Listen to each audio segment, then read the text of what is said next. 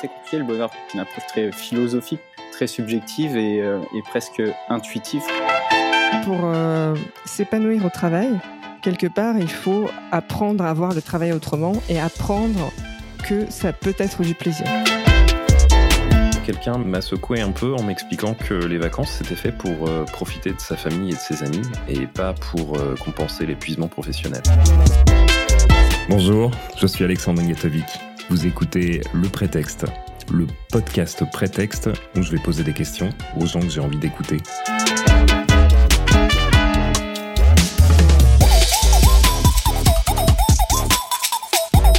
Selon une étude de Qualtrics en 2018, seulement 8% des Français sont heureux tous les jours d'aller au travail. Si vous faites partie de ces 8%, vous pouvez couper ce podcast tout de suite. Si c'est pas le cas, par contre, avec Svetlana et Paul, on va essayer de vous expliquer comment faire grossir un peu ce chiffre. Svetlana, bonjour. Est-ce que tu peux te présenter, s'il te plaît? Déjà, merci Alexandre de me réinviter pour une seconde fois. tout le plaisir est pour moi. Moi, je suis euh, la fondatrice du Travail à la carte, donc, euh, dans mon entreprise, j'interviens à plusieurs niveaux. Euh, déjà sur la partie inspiration pour euh, essayer de changer les lignes. Je pense que ça commence déjà par une prise de conscience. Donc, une prise de conscience à deux niveaux. La première, c'est bien sûr la personnalisation du travail. Et la seconde source d'inspiration, c'est pour justement aider les gens à trouver en eux les, les clés pour s'épanouir au travail, indépendamment de leur contexte, de leur entreprise et de leur manager. Et ensuite, une fois que les gens sont inspirés, j'accompagne avec donc du coaching, de la formation et notamment du coaching d'équipe pour mettre en place ces nouveaux modes de travail dans les entreprises. Merci Svetlana. Paul, je vais te demander aussi de te présenter s'il te plaît. Eh ben, bonjour à tous. Euh, du coup, moi c'est euh, Paul Gracian, je suis psychologue du travail et euh, cofondateur de My Little Team. Donc c'est une plateforme de recrutement qui va être centrée sur le bien-être au travail. Donc le but c'est de d'aider les gens à, trouver une équipe avec un environnement de travail qui va vraiment leur correspondre. Donc en termes de mission, de valeur, de style de management, tout ça. Merci pour ça. En tout premier lieu, faut se demander euh, sur ce sujet-là, le bonheur, qu'est-ce que c'est? Parce qu'on parle de bonheur au travail, on parlera peut-être un petit peu de qu'est-ce que le travail, mais le bonheur, qu'est-ce que c'est? euh, D'un point de vue purement, purement sémantique, euh, le bonheur, ça serait un état agréable, équilibré et durable, et c'est tout. Qu'est-ce que vous en pensez de ça, vous deux?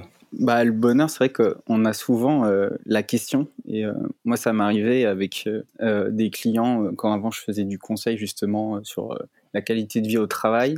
On m'a déjà bah, challengé sur qu'est-ce que le bonheur, donc pour voir un peu si, je savais sortir la, définition.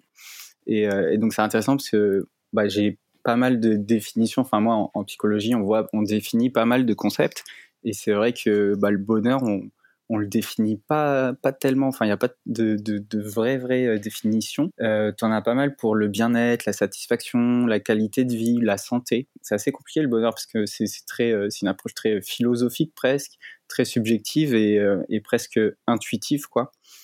Qui va, tu vois, il y a Mathieu Ricard, je sais pas si vous connaissez, mais qui, qui en parle dans ses dans ses talks et justement, lui, il dit euh, bah, qu'il y, y, a mille définitions du bonheur, un peu, donc selon les gens, quoi.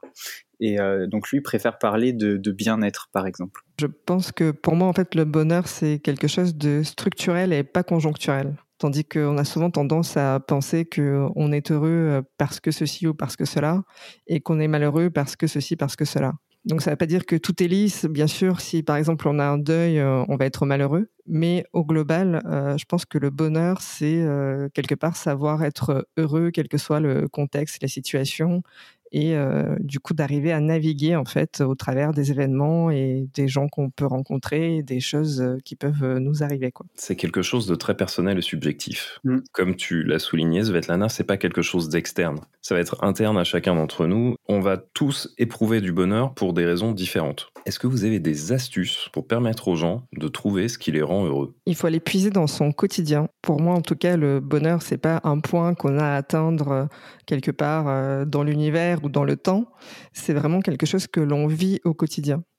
Et donc dans les conseils, je dirais euh, de se recentrer un peu sur les activités qu'on fait au cours de la journée, au cours de la semaine, au cours du mois, et de se poser la question sur est-ce que ces activités nous procurent du plaisir ou est-ce que ces activités nous prennent de l'énergie Et à ce moment-là, donc tout le monde me dit oui, mais il y a des contraintes et je suis obligé de les faire et les activités qui me prennent de l'énergie, je choisis pas, je dois les faire. En réalité, euh, déjà de se mettre dans cette démarche, de se poser vraiment la question au quotidien, euh, qu'est-ce qui me donne du plaisir et qu'est-ce qui me prend de l'énergie, ça va petit à petit aider, enfin vous aider à vous transformer et à voir euh, les choses sous un autre angle. Et ensuite, bah, pour les activités qui vous prennent de l'énergie, donc certaines elles vont rester, bien sûr. On, a quand même des contraintes dans notre vie. Pour d'autres, vous allez trouver des, solutions. Mais dans tous les cas, on ne peut pas en fait être heureux, je pense, si euh, dans notre semaine ou dans notre journée, la moitié des choses que l'on fait, elles nous fatiguent ou elles nous crispent ou elles nous énervent ou elles nous mettent en colère, quoi. Donc c'est vraiment euh, travailler à ce niveau-là d'activité, quoi. Si après une activité, j'ai l'impression de sortir d'une machine à laver et d'être complètement rincé, c'est que quelque part, c'est quelque chose qui me procure pas de bonheur.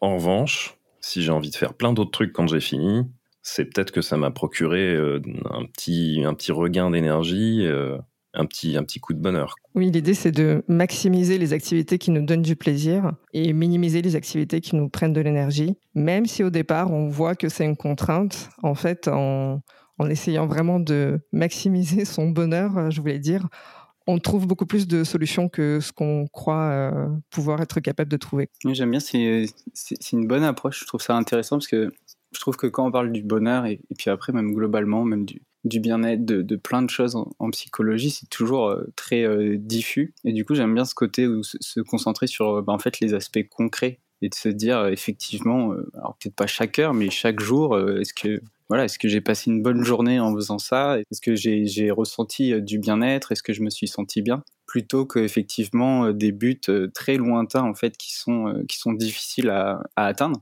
qui participent aussi au bonheur quand même, à la fois d'essayer d'atteindre ces buts et puis aussi quand, quand on les atteint. Mais pour faire effectivement du, du, bonheur durable entre guillemets, bah faut aller chercher ça effectivement dans le quotidien et, que ce soit quelque chose en profondeur et que ce soit pas quelque chose qui, soit trop euh, au gré en fait euh, ouais des, événements extérieurs euh, pour lesquels t'as pas forcément toi les moyens d'agir dessus quoi ce sont, ce sont, des éléments extérieurs quoi là où tu peux agir c'est toi sur la façon dont tu perçois ces éléments dont tu traites ces informations là il y a une image comme ça qui est où tu as quelqu'un qui, qui voit qu'il pleut et qui est là oh non il pleut euh, c'est dommage, etc. Et puis à, côté, tu as la, même image d'une personne qui, qui voit qu'il pleut et il dit juste, bah il pleut, bah il pleut. Voilà, c'est tout. C'est ce choix de, bah, de, regarder les choses telles qu'elles sont sans forcément porter un, jugement et sans se, forcément se faire se laisser affecter euh, négativement. Après, moi, pour euh, bah, cultiver un peu le bonheur, en gros, au quotidien, il y a une méthode de, Jonathan Lehman que, j'aime bien qui s'appelle les antisèches du bonheur qui propose trois euh, petites techniques euh, qui, sont, euh, qui sont assez intuitives et, très concrètes en fait pour, pour essayer de, de, bah, de développer ce, ce, ce, sentiment de bien-être positif d'un point de vue quotidien. Quoi. Et du coup, lui, c'est les trois choses qu'il qui met en avant. C'est un, euh, le biais de négativité, donc qui est que bah, un cerveau humain, alors peut-être vous connaissez, hein, mais un cerveau humain euh, se concentre plus sur euh, les aspects négatifs de la vie. Et ça, c'est un peu lié à l'instinct de survie, en fait, puisqu'avant, pour survivre, il fallait savoir détecter les dangers. Donc, on détectait beaucoup plus facilement un danger que un plaisir. Merci de m'apprendre que je suis un survivaliste. Il y a un peu de ça, il y a un peu de ça, puisque en fait, tu vois, sur les, euh, sur euh, par exemple les baies, tu vois, quand, quand, quand les, les, les, hommes euh, à l'époque étaient chasseurs-cueilleurs, tu vois, bah, il fallait très vite détecter une baie qui était empoisonnée, puisque ça pouvait te coûter la vie. Alors que, à la limite, si tu rates une baie qui finalement n'était pas empoisonnée, bon, bah, tu as juste raté un petit repas, un petit plaisir. Quoi. Donc le, le, cerveau, a priori, euh, détecte pas mal les choses négatives. Donc le premier conseil, lui, qui donne, c'est de se forcer un peu quotidiennement, du coup, d'avoir des pensées euh, positives et de se concentrer là-dessus en fait pour entraîner un peu bah, tes schémas euh, neuronaux à euh, faire le chemin euh, de la pensée positive. Donc détecter dans ton quotidien ce qui est positif. Et en fait ça faut le faire proactivement parce que voilà naturellement on détecte ce qui est négatif et c'est plus dur de détecter ce qui est positif. Alors ça dépend un peu des gens hein. le deuxième truc qu'il a lui c'est le mental est compulsif dans le sens où on peut pas s'arrêter de penser. On peut pas s'empêcher de penser. C'est tout le temps qu'on pense. Donc quand on a des choses négatives ça ne s'arrête pas donc là, pour ça, lui, il conseille la méditation. Et c'est vrai que moi, je trouve ça intéressant, euh, la méditation. Je m'y suis intéressé récemment. Ça t'apprend ça à, mettre un peu ton cerveau sur pause, à te concentrer vraiment sur le présent, euh, que sur les sensations physiques, euh, ce genre de choses. Donc vraiment un peu d'arrêter le, le flux de pensée. On compare souvent la méditation justement au brossage de dents où avant, on se brossait pas les dents. Pour nous, c'est naturel de se brosser les dents. Et en fait, pour l'hygiène du, mental, l'équivalent de la brosse à dents, c'est un peu la méditation. Donc, de tous les jours, faire 10 euh, minutes de méditation. Donc, il y, a, des applis, il y a des vidéos YouTube, tout ça, etc. Et son dernier truc, c'est que bah, le mental, c'est interne, donc c'est à l'intérieur de la tête. On, ne peut pas se le sortir. C'est dans notre tête. donc lui, ce qu'il propose, bah, c'est d'écrire les choses de temps en temps, de se poser pour écrire ses ressentis, ses ressentis négatifs ou positifs, parce qu'en fait, ça te permet de faire une pause, de plus y penser, puis d'y revenir à un moment. Ça te permet aussi de prendre du recul.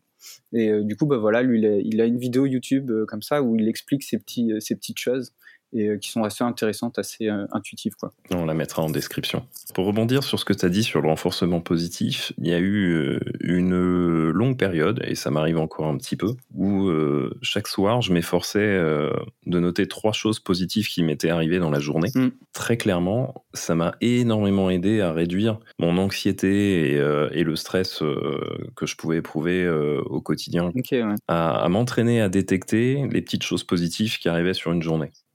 Et plus on les regarde, et plus ça se renforce, et plus on est à même de profiter euh, de ces événements euh, sympas. Ouais, tout à fait, c'est ça. C'est des trucs qu'on n'y pense pas forcément, quoi.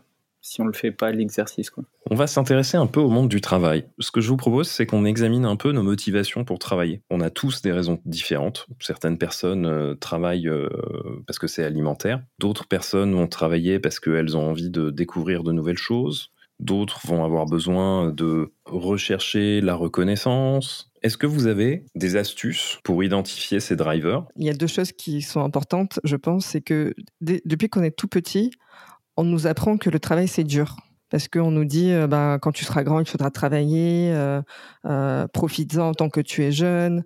Donc on, on nous donne plein d'injonctions comme ça pour euh, bien nous faire comprendre que le travail c'est difficile. Donc déjà, c'est pour ça qu'il y a beaucoup d'adultes qui n'arrivent pas à s'épanouir dans le travail, parce que de base, si c'est pas dur, c'est que c'est pas un travail. Et quand on voit les youtubeurs, par exemple, il y a plein de gens qui disent ah mais ça c'est pas un travail. Tandis qu'en fait, en termes d'heures, par exemple, je pense qu'ils travaillent beaucoup plus que peut-être euh, la plupart des gens d'entreprise. Mais comme euh, c'est ludique, on a du mal à associer ça au travail. Donc déjà, pour euh, s'épanouir au travail, quelque part, il faut apprendre à voir le travail autrement et apprendre que ça peut être du plaisir. Et ça, c'est pas évident parce que moi, ça fait des années que j'essaye d'apprendre ça. Mais euh, chasser le naturel, il revient au galop. C'est vraiment pas facile parce qu'on nous l'a inculqué euh, pendant, euh, bah, pendant 20 ans jusqu'à nos études supérieures, enfin jusqu'à ce qu'on travaille. On nous a vraiment inculqué qu'il faut faire un effort, que c'est difficile, que c'est dur et on n'a pas le droit de prendre du plaisir au travail. Ensuite, sur les motivations au travail, moi j'ai tendance à dire que c'est aussi un peu des, peut-être des fausses euh, motivations, parce que même quand on dit on travaille pour l'argent, Maslow, qui a travaillé, qui a fait toute une étude, enfin, qui a, qui a passé sa vie, j'allais dire, à faire euh, donc euh, des études sur les besoins, donc sur nos besoins, il parle de l'exemple de je vais travailler pour m'acheter une voiture. Est-ce que en réalité on gagne de l'argent pour s'acheter une voiture ou est-ce qu'on s'achète une voiture pour être comme son voisin. Et là, c'est pas pareil en fait. Donc, euh, en fait, toutes les motivations que tu as citées, quelque part, on pourrait aussi les remettre en cause en se disant, oui, mais est-ce que ce sont pas des motivations quelque part de surface qui derrière vont aller voilà chercher une appartenance sociale, euh, comme tu disais, une reconnaissance, et puis tout simplement du contact social, parce qu'aujourd'hui, à l'âge adulte, si on nous enlève le travail, et on l'a bien vu pendant le Covid, bah, quelque part, on peut aussi se retrouver un peu euh, perdu ou en manque de contact social parce que comme l'école pour les enfants c'est le lieu de sociabilisation, bah pour nous les adultes le travail c'est le lieu de sociabilisation quoi. du coup j'ai perdu ta question initiale. sur la motivation, ce qui s'est passé, c'est que quand on était en entreprise en full présentiel, on avait beaucoup de facteurs de motivation, ce qu'on appelle externes. Donc, ça va être pour être bien vu, pour enfin j'allais dire avoir une bonne note, même si on n'a pas une bonne note, mais vous voyez l'image, quoi, pour être reconnu, euh, pour que les autres voient que je travaille. Donc on avait énormément de facteurs de motivation externes. Et quand on s'est retrouvé à la maison, il a fallu qu'on compte sur nos facteurs de motivation internes. Donc là, vraiment, pourquoi je travaille? Et c'est là, en fait, que beaucoup de gens se sont retrouvés euh, perdus parce qu'on ne s'est jamais posé cette question et on n'a pas forcément les réponses. Et je pense que dans le monde du travail de demain, ce qui est important, c'est vraiment de comprendre ça. C'est en dehors de la promotion que je peux avoir, en dehors du statut que je peux avoir, en dehors de l'argent que je vais gagner, quels sont mes facteurs de motivation réels. Et pour retrouver ces, ces facteurs de motivation réels, le moyen d'y arriver, c'est ce que je disais tout à l'heure, de se recentrer en fait sur les activités qu'on fait et vraiment se poser la question sur le plaisir qu'on prend à faire ces activités-là. Quoi. Je suis d'accord avec toi et je trouve ça intéressant que tu parles de, la situation du, confinement. Euh, parce que moi je trouve que depuis qu'on parle justement du sens au travail, enfin moi j'étais, je, parlais de ça en fait, euh, enfin je travaillais là-dedans avant, euh, avant le Covid et le confinement, et c'est vrai que bah, depuis qu'il y a eu le confinement, bah, j'ai l'impression qu'on m'en parle encore plus, que beaucoup de gens, enfin nous là dans le recrutement on le voit, se posent des questions sur le sens au travail. Et, tu parlais, tu vois, sur la motivation, tu as le côté euh, euh, bah, de la norme sociale, c'est-à-dire tu es, motivé, tu vas travailler pour euh, bah, gagner autant d'argent déjà que, tes amis, et puis pour être vu aussi sur la place publique du travail, en fait, sur, sur ton lieu de travail. Et donc c'est vrai que pas mal de gens étaient dans ce processus-là, j'ai l'impression, ils étaient motivés par ça. Et le fait d'avoir retiré ça, bah, ils se sont retrouvés à, se poser des questions effectivement sur bah, quelles sont mes motivations personnelles quand je suis, tout seul à la maison, mais plus globalement aussi sur euh, quel est le sens de, mon travail si ce n'est plus euh, bah, de gagner de l'argent pour sortir et consommer et pour euh, voir les gens bien m'habiller, voir comment je suis perçu, est-ce que en réunion, est-ce que je rayonne, est-ce que etc quoi. Et du coup, c'est intéressant parce que c'est vrai que cette situation de, confinement, à chaque fois, on, discute de, ça et, en fait, ça, ça vient euh, rebattre ça. Alors, tout le monde n'a pas forcément été euh, touché euh, de la même manière, mais je trouve ça intéressant d'en parler et de, remarquer ça effectivement. Quelque part, il y a une impasse du coup, c'est que aujourd'hui, l'idée c'est de trouver des, facteurs de motivation un peu autres que les facteurs sociaux. Et de l'autre côté, comme je disais au début, on nous a appris que euh, prendre du plaisir au travail, euh, c'est pas bien. Et euh, je pense qu'on est un peu peut-être coincé dans, dans cette impasse à se dire oui, mais si si je veux être motivé, il faut que je prenne du plaisir. Or, j'ai pas le droit de prendre du plaisir, donc qu'est-ce que je fais maintenant? Tout à fait. Et je pense que en plus cette notion de pas de plaisir au travail, c'est clairement la notion un peu sociale de finir tard, avoir l'air hyper occupé, être toujours en réunion. Enfin, quand ton manager, tu vois toutes les réunions qui se tapent. Euh, bah, tu es un peu impressionné, tu te dis mais comment il fait pour abattre euh, autant de boulot quoi. Donc lui, bah, son image, elle, c'est, ce que tu lui renvoies aussi quoi. Donc c'est, euh, c'est comme ça que les gens se définissent aussi de à quel point ils sont occupés. Alors je fais le voice-over quand Paul a précisé, a parlé de, d'avoir l'air occupé. Svetlana et moi-même avons levé les yeux au ciel et soupiré. Je me souviens très bien de mes premières années de conseil où la première qualité d'un bon manager était de savoir courir avec un cahier sous le bras dans les couloirs. Ouais, voilà. Mais même moi, j'étais, j'étais fier quand j'avais mes premières journées euh, remplies de rendez-vous et que je pouvais dire aux gens, euh, j'ai pas le temps ou de leur donner un conseil euh, entre deux réunions. Je me disais, tiens, je bosse bien en ce moment. Quoi. et c'est lié au fait qu'on n'accepte pas des moments de vide ou des moments où on fait rien. Et c'est pour ça qu'on arrive à des journées de travail trop longues ou à trop travailler en général. Parce que la moindre optimisation qu'on peut faire pour gagner du temps, on va la remplir avec autre chose en fait parce qu'on a, on a du mal à accepter que euh, je peux passer une heure à ne rien faire. Et même dans la vie perso, hein, on a du mal, on, se sent euh, obligé de regarder une série ou de faire quelque chose. Ne rien faire, c'est vraiment très compliqué. Hein. C'est très mal perçu dans la société, hein. même euh, quand tu as des périodes. Enfin, moi, je, connais des gens qui ont eu des périodes de, de recherche d'emploi ou même de non-recherche d'emploi. Et, et, quand tu vas en soirée, en dîner, ce qu'on te demande, c'est bah, tu fais quoi dans la vie?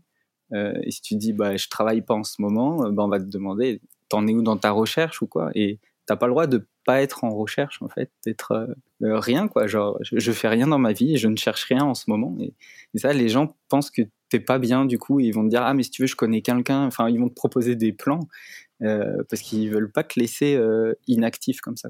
Et, le pire, c'est que ça part d'une bonne intention. Exactement, ils veulent t'aider, ils veulent te sortir de, de, ce qu'ils pensent être une, une, situation difficile pour toi. Quoi. Ou c'est leur inconscient qui parle et c'est de la jalousie. Il y a peut-être ça aussi. Tout à l'heure, on a parlé du confinement. J'aimerais qu'on rebondisse sur une stat qui est intéressante. Je vais sortir un chiffre un petit peu de nulle part. Hein. Je, je vous préviens, je suis dans l'imprécision la plus complète.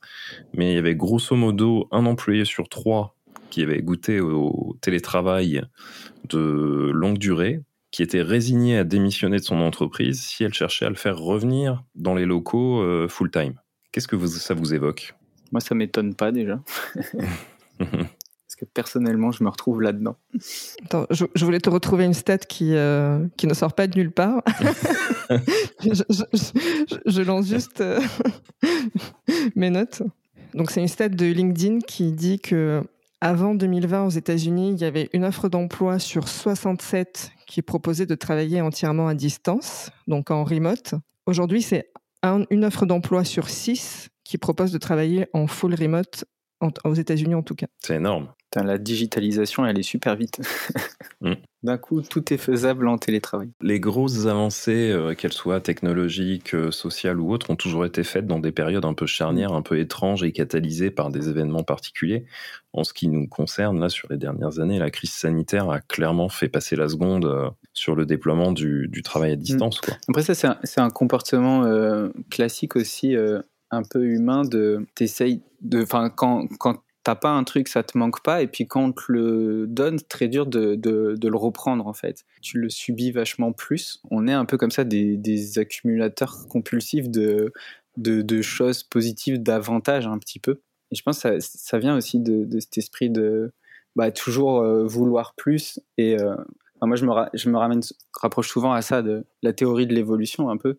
Les cerveaux qui, qui se sont reproduits, ce sont les cerveaux qui prenaient euh, toujours plus plus à manger, donc ils, étaient euh, plus vaillants contre euh, pour se battre, pour se reproduire contre les maladies, etc.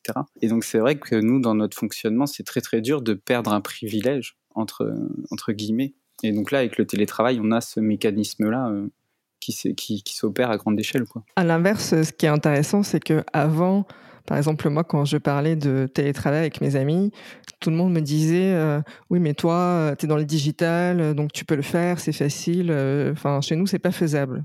Nous la boîte est contre et c'est pas faisable et en fait c'est rapidement devenu faisable. Donc c'est aussi un enseignement pour se dire que finalement tout ce qui nous paraît infaisable ou improbable déjà si comment dire si on manifeste pas l'envie si on le demande pas c'est sûr que ça le sera pas quoi. Et qu'au final tout le monde peut trouver des solutions pour que ça devienne faisable. Ouais tout à fait. C'est carrément un, principe de, de, motivation quoi entre enfin on peut se dire est-ce que la motivation était vraiment là avant en fait le confinement pour pour permettre aux gens d'être d'être en télétravail quoi? Parce que forcément quand, quand tu mets c'est vrai que quand tu mets une contrainte bah du coup quand tu es obligé de faire avec la contrainte donc ça fait évoluer les choses. J'avais lu ça quelque part, mais j'ai jamais retrouvé la référence. C'est quelqu'un qui a expliqué qu'il y avait aussi une question de permission c'est que avant les gens ils disaient je suis contre euh, enfin ouais le télétravail ça me tente pas trop. Parce que en fait enfin quelque part il n'y avait pas la permission de leur entreprise de le faire. Euh, enfin ou d'être d'accord avec le concept quoi et une fois que la permission existe, là, d'un coup, les gens, ils sont pour le télétravail, quoi.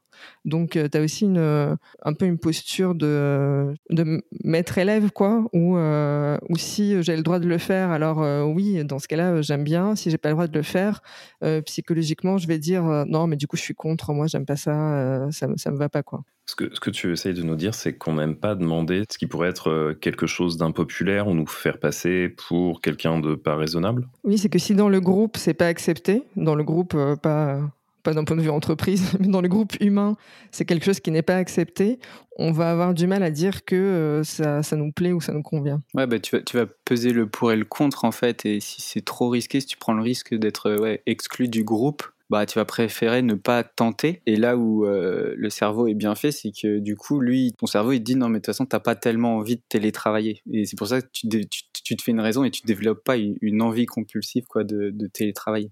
Pour autant, effectivement, une fois que tu as l'autorisation, bah tu peux développer ça quoi. Si mon propre cerveau joue contre moi pour me permettre de trouver les bonnes conditions de travail pour moi, comment est-ce que je fais pour déconstruire cette réticence qui dépend du groupe bah Alors là, bon courage, puisqu'on est fait pour vivre en groupe, donc on, on, fait tout pour rester dans le groupe. Ta façon de t'habiller, de te coiffer, de parler, tu, fais tout pour rester dans le Ou de ne pas te coiffer en ce qui me concerne. Ou de ne pas te coiffer, même, le, même le non-coiffage peut être euh, pour faire partie des gens, euh, se donner un air cool en fait, tu vois, et, être dans le groupe des gens cool. Moi, je dirais c'est vraiment se, se recentrer sur soi et sur ses propres plaisirs, ce qui est aussi mal vu parce qu'on a l'impression que c'est égoïste, mais en fait c'est tout l'inverse. Et si nous on se sent bien, c'est là qu'on va pouvoir s'ouvrir aux autres et les aider.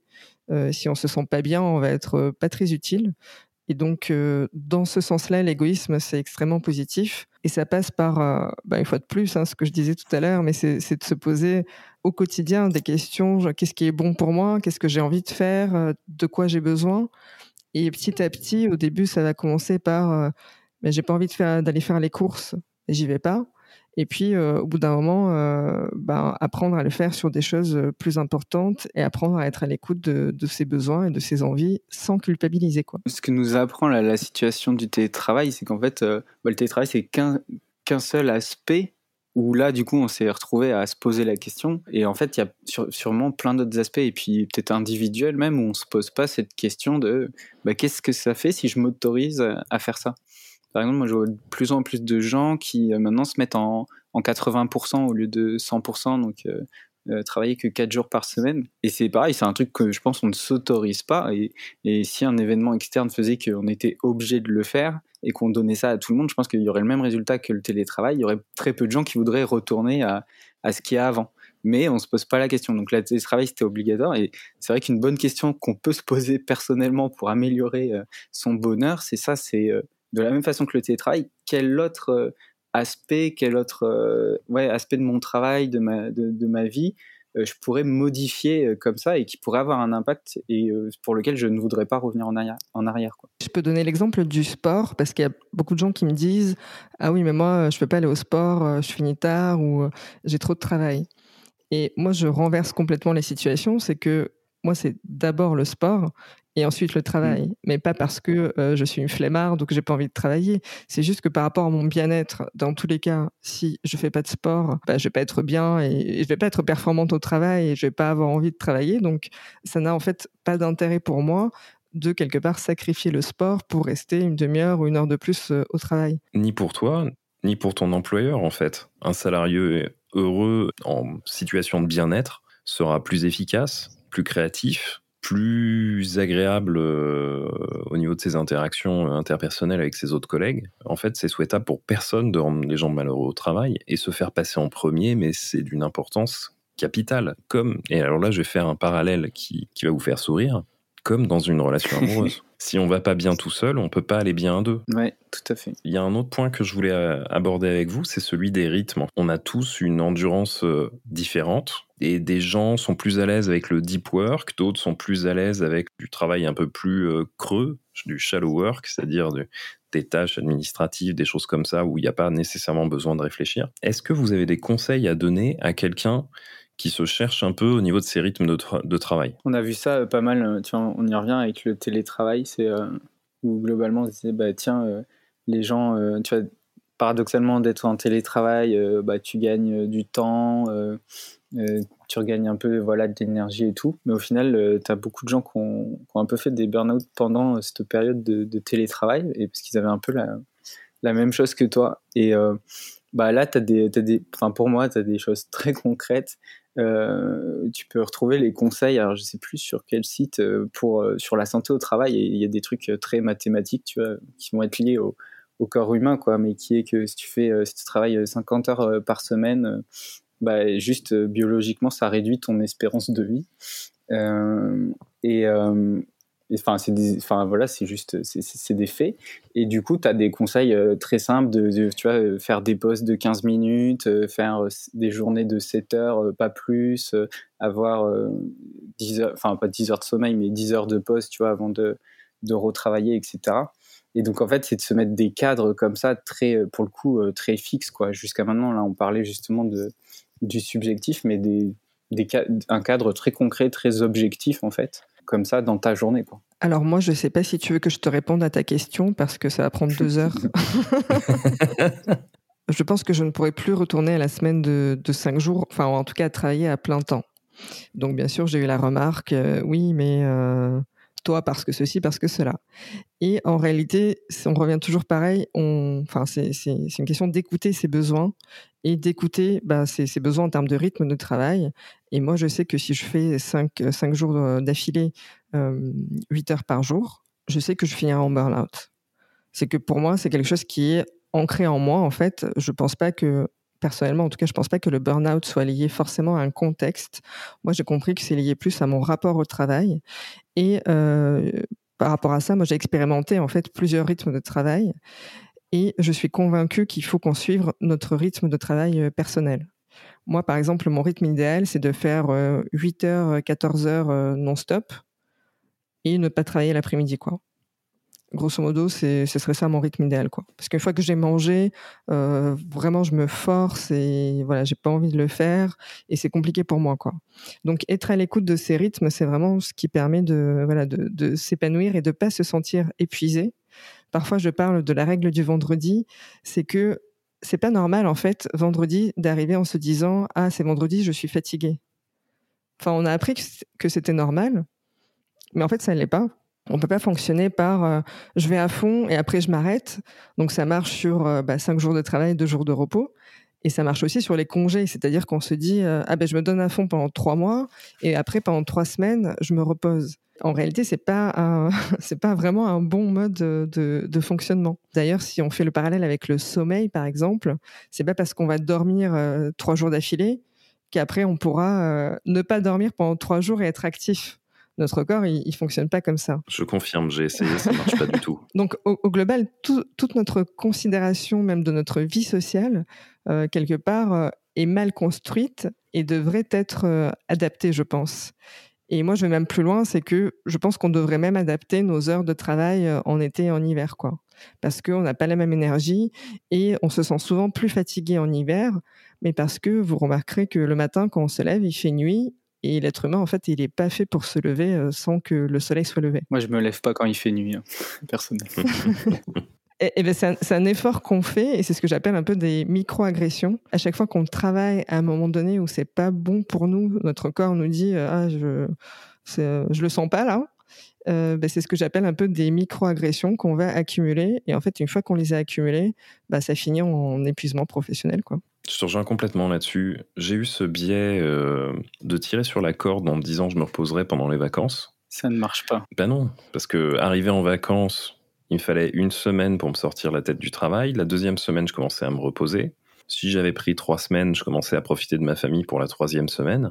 Mais sinon, il fallait retourner au boulot. Et en fait, quelqu'un m'a secoué un peu en m'expliquant que les vacances, c'était fait pour euh, profiter de sa famille et de ses amis et pas pour euh, compenser l'épuisement professionnel. Donc mon, mon, gros challenge dans le futur, ça va très clairement être d'arriver à rester sur un mode qui est soutenable sur le long terme sans avoir besoin de picouses, euh, de congés pour pouvoir survivre. Je pense que c'est vraiment la solution, c'est de lisser son rythme de travail. Mm. Et plus on est, comment dire, calme ou ouais, stable au quotidien, moins on a besoin en fait de faire des gros breaks après.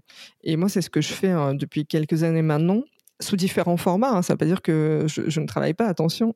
Mais euh, des fois, euh, voilà, je peux travailler euh, six mois et après me prendre un break pendant trois mois. Et au final, sur l'année, moi, je n'ai pas ce sentiment de fatigue. Alors, quand, je dis un break de trois mois, vous allez me dire, ça reste un break, mais je vais dire, voilà, je vais me poser pour écrire ou je vais faire d'autres choses, en fait. et au final, sur l'année, moi, je suis toujours un peu en activité, mais sans être dans l'épuisement. Je suis d'accord avec toi, mais j'ai un peu ce, mode-là aussi où, comme j'aime pas trop le travail, je me dis, je me dis toujours ça et au final, je, je, fais pas souvent des longues vacances. Je préfère avoir très régulièrement des longs week-ends des week-ends de 3-4 jours où je vais, je vais sortir de la ville parce que j'habite en ville et je vais profiter en fait. Et du coup, j'ai plus l'impression de, de, profiter de ma vie comme ça parce que j'ai l'impression que c'est quotidiennement en fait que j'ai plein de petits moments positifs comme ça et que j'ai pas du travail tout le temps. Ça m'angoisse un peu de me dire j'ai six semaines de de full euh, travail sans, euh, sans week-end, euh, etc. Quoi.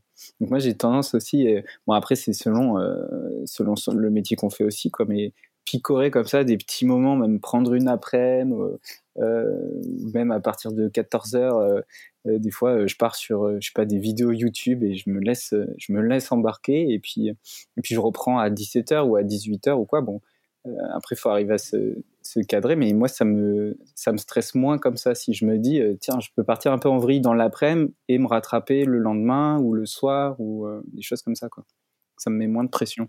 Ouais, et à l'inverse, euh, moi, justement, en, ayant un peu lissé mon, rythme de travail, bah, quand je pars, par exemple, une semaine, je peux pas passer une semaine que en, étant que en vacances quoi. Le matin, je vais soit lire, soit écrire, euh, donc peut-être pas des tâches euh, très euh, contraignantes, mais en fait, j'ai déjà, remarqué aussi qu'en va, en vacances, je m'épanouis plus si le matin j'ai quand même fait une activité un peu intellectuelle ou entre guillemets de travail quoi, et que voilà passer une semaine à faire que des balades ou des visites euh, bah avant, c'est vrai que je m'épanouissais là-dedans et que maintenant, euh, bah, je trouve ça un peu plat, quoi. Donc c'est vraiment, je pense, l'idée de d'optimiser tout au long de l'année, en fait, euh, le travail et le loisir et pas faire, voilà, à fond ça et puis à fond ça, quoi. Est-ce que vous avez des astuces pour comprendre quelle est la culture d'une entreprise? Je pense qu'il y a plusieurs éléments pour répondre à ta question. Déjà, voir comment l'entreprise traite ses clients c'est un bon indicateur de, de la culture de l'entreprise pour euh, nous les employés aussi quoi. Le second point, c'est que la culture en fait, elle prend forme qu'au travers des gens qui la composent. Et donc parfois, un entretien, il y a des choses qui vont vous paraître un peu euh, anodines, mais la façon dont les gens se comportent avec vous en entretien, probablement ça reflète aussi la culture. Donc, euh, s'ils sont euh, agréables, accueillants, euh, bienveillants, etc., etc. s'ils sont égocentrés à l'inverse, ou s'ils sont voilà préoccupés bah, uniquement par leurs problématiques, est-ce qu'ils s'intéressent à nous, etc. Donc déjà, par rapport à ce que les gens véhiculent, c'est enfin c'est ce qui va certainement refléter la culture de l'entreprise. Donc là, je vais aller dans le sens de, de Paul. je laisserai répondre après. Mais je pense que ce qui fait la culture au travail, c'est la culture au niveau de l'équipe. Donc en fait, dans une même entreprise et euh, que son comment dire que sa raison d'être soit euh, ultra euh, positive ou pas, c'est vraiment au sein de l'équipe qu'on va retrouver la culture au quotidien et c'est ce qui va nous nous aider bah, à nous épanouir au travail ou pas quoi.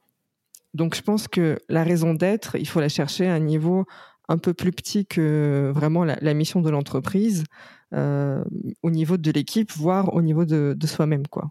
Et, la question que, que je pose souvent, c'est euh, ben, est-ce que vous auriez voulu travailler chez Pfizer? Parce qu'au final, euh, c'est bien, hein, ils ont sorti des vaccins et ça a sauvé, a sauvé peut-être des, millions de personnes. Donc la raison d'être, elle est positive.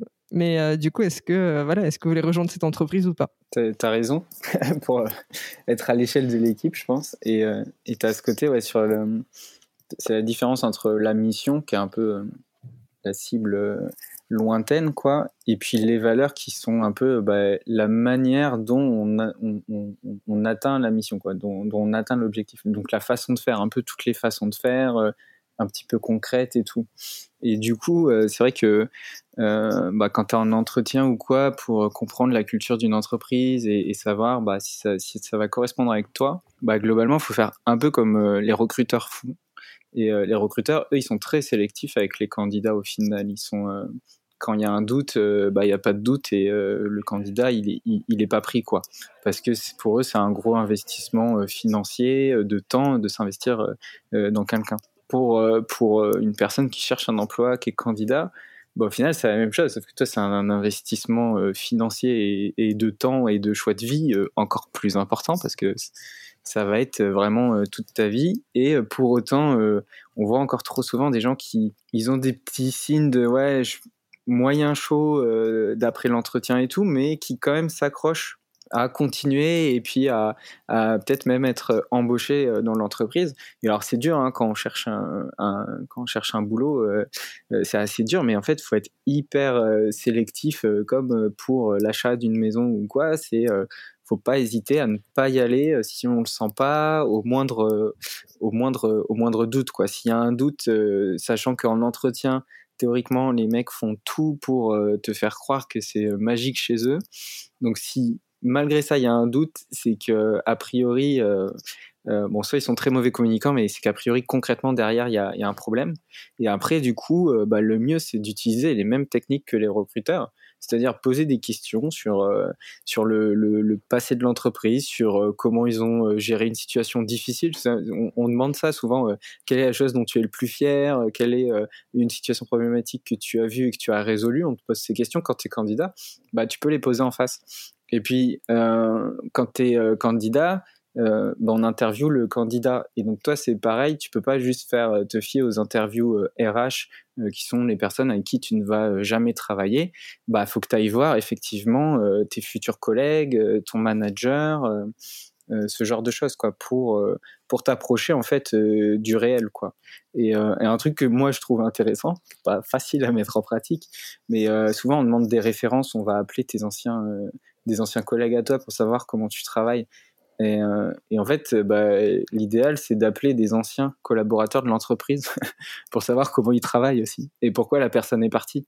Un titre perso, je le fais. Et ça, c'est super important. Après, euh, c'est un rapport de force, quoi, le, euh, avec, le, avec l'entreprise. Donc, l'entreprise, elle, elle, a tout pouvoir. Alors, même si elle a légalement, tu peux lui refuser qu'elle appelle des références de ton côté. Mais bon, il n'y a, a, pas beaucoup de gens qui osent dire non, je ne veux pas que vous appeliez mes anciens collègues, parce que tu te dis, bon, bah, je vais pas être pris, quoi, donc je suis obligé de jouer le jeu. Et toi, c'est beaucoup plus dur de leur faire jouer le jeu, donc ça, ça va dépendre de euh, si tu es en position de force sur le marché, quoi. Mais il faut aller chercher ce genre d'infos euh, à la manière d'un recruteur, quoi. Il y a une question que j'aime beaucoup poser aux, gens quand je, je, fais des entretiens pour en comprendre un peu mieux ce qui est critère de succès dans l'entreprise c'est que je vais demander à la personne qui est en face de moi d'imaginer une des personnes de l'entreprise qui a réussi, qui a eu une belle progression euh, sur la dernière année. Et je vais demander, sans m'expliquer qui est cette personne qu'elle a en tête, de m'expliquer pourquoi elle a réussi et en quoi elle incarne euh, les valeurs de l'entreprise. En général, c'est très parlant parce que quand on demande à quelqu'un d'identifier quelqu'un qui a réussi, ça sera toujours quelqu'un qui effectivement sur le terrain a joué selon un certain nombre de valeurs et de choses qui sont précieuses, considérées comme précieuses au sein de l'entreprise. Et on peut difficilement inventer une histoire sur la base de ça. On en apprend toujours beaucoup, beaucoup en posant cette question. Euh. Oui, je pense que c'est une bonne question parce que tu te, bases sur le réel et en fait, du coup, si si tu lui demandais effectivement de dire c'est quoi vos valeurs, là, il va pouvoir te, te dire tout, euh, tout et n'importe quoi, tout ce que tu veux entendre. Bien sûr. Mais euh, au final, j'aime bien ce truc de le résultat concret, ouais, c'est euh, quelle personne a été le plus valorisée par l'entreprise au-delà de, ce qui est, de ce qui est affiché concrètement en, interne. puisque très souvent, en fait, on va te dire, ouais, ce qui est important pour nous, c'est d'être team player. Et bah, est-ce que concrètement, c'est le plus team player euh, de l'année euh, qui, euh, qui a évolué ou est-ce que c'est celui qui a signé le plus gros deal de l'année qui au final a évolué quoi? Ouais. donc effectivement tu, tu vas chercher le réel en fait et, et ça c'est ça c'est bien bah, demander des exemples concrets ouais, et puis on peut demander voilà combien de réunions vous faites par semaine d'aller vraiment dans le concret ouais, hein. dans, dans, la même idée c'est ça c'est euh, T'en as beaucoup qui disent on est flexible sur le télétravail ou ouais, on n'aime pas les réunions ou, euh, et, et c'est dire bah ouais, combien en termes de, de, chiffres, quoi, de données Sortez les stats. J'ai dit qu'on n'aimait pas, j'ai pas dit qu'on n'en faisait pas. On en fait beaucoup, mais elles sont toutes très douloureuses. Ouais, c'est ça. mais je crois que c'est une problématique aujourd'hui sur le marché où, au final, en termes de communication, c'est ce que tu dis, tout le monde dit que voilà, euh, full remote, euh, télétravail, enfin télétravail, travail hybride, etc. Et que après, dans les faits, quand tu rejoins l'entreprise, euh, c'est pas si si flexible que ça, quoi. Ouais, c'est ça. Donc ce sera le mot de la fin. concentrez-vous sur le réel. Je pense que c'est un bon mot. En tout cas, merci beaucoup pour votre temps. Merci à toi. Merci Alex. Vous avez écouté Le Prétexte. Vous pouvez me suivre sur Twitter à bancaire, B-A-N-K-A-I-R. Et n'oubliez pas de vous abonner.